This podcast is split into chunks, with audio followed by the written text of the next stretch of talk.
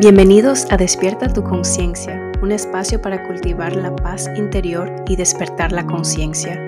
Soy Bernadette Hernández, maestra de yoga y meditación, y en este podcast te invito a unirte en el viaje de la autorrealización.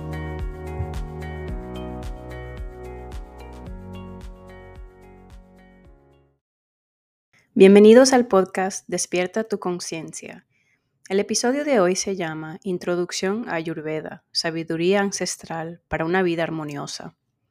Ayurveda es una ciencia basada en los libros de los Vedas, libros sagrados del periodo, védico, hace más de 5.000 años en sánscrito, que nos enseñan de la filosofía fundamental de la vida. Ayur quiere decir vida, y Veda significa ciencia o conocimiento.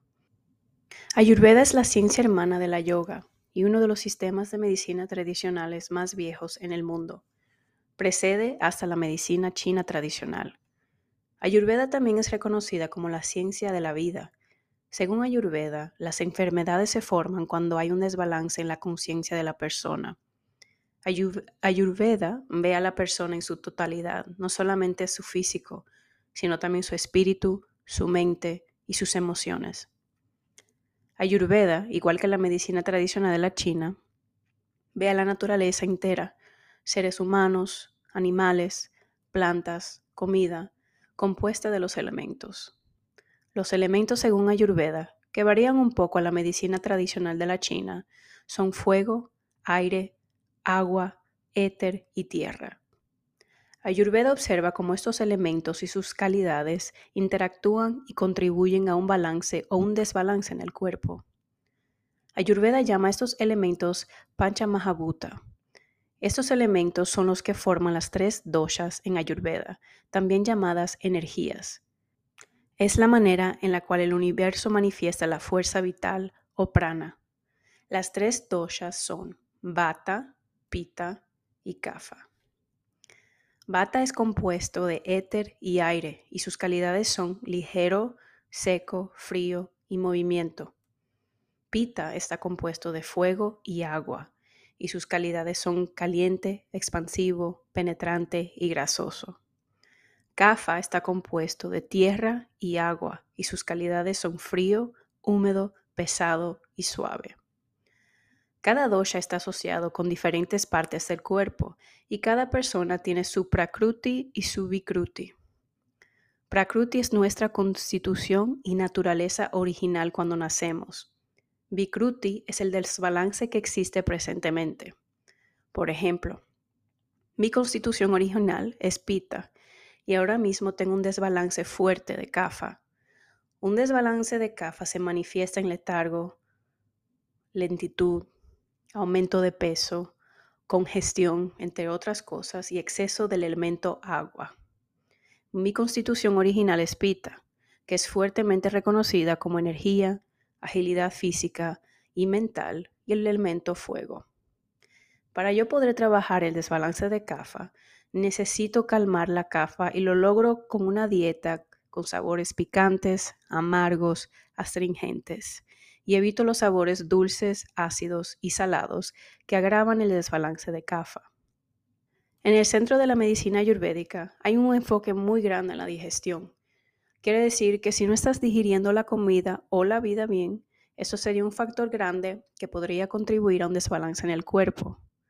La digestión, llamada Agni, es el corazón de la ayurveda se, refiere al fuego digestivo o energía metabólica responsable para la digestión y la transformación de comida y experiencias. Es la habilidad del cuerpo de asimilar nutrientes y también la capacidad de eliminar residuos tóxicos del cuerpo.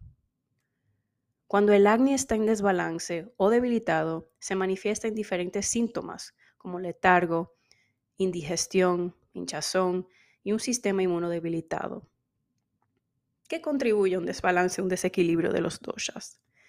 El desbalance ocurre debido a varios factores. Esto incluye cuando uno vive un estilo de vida inadecuado, como falta de ejercicio o falta de descanso, una alimentación incorrecta, estrés o emociones negativas, trauma o condiciones ambientales que suelen ser extremas.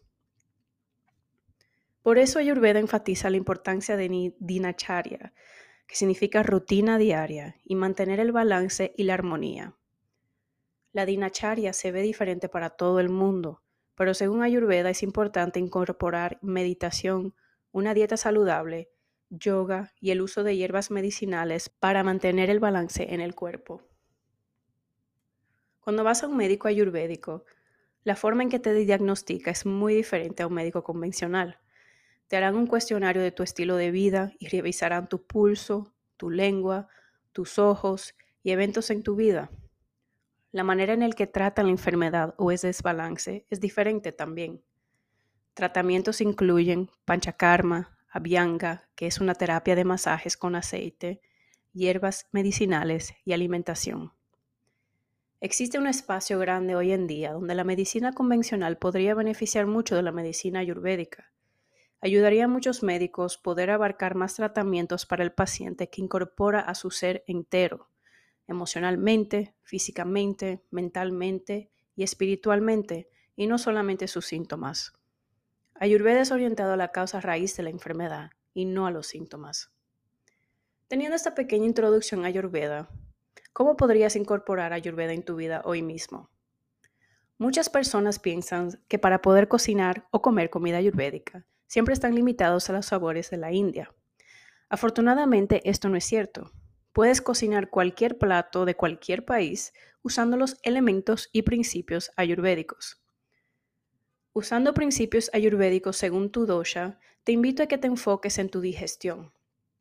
La mejor manera de hacer esto es comer comida caliente, porque la fría agrava el desbalance, y comer lentamente, saboreando cada bocado. Te recomiendo que vayas a indiaveda.com para hacerte el test de tu dosha. Lo incluiré en las notas de este episodio. No comas deprisa ni tampoco enfrente de la televisión. Hazte un ritual cada vez que comas y trata de incorporar especies como el jengibre, comino, pimienta negra o turmérico para ayudar a tu digestión. Mientras mejor puedas digerir tu comida, mejor puedes digerir la vida y dejar que fluya a través de ti.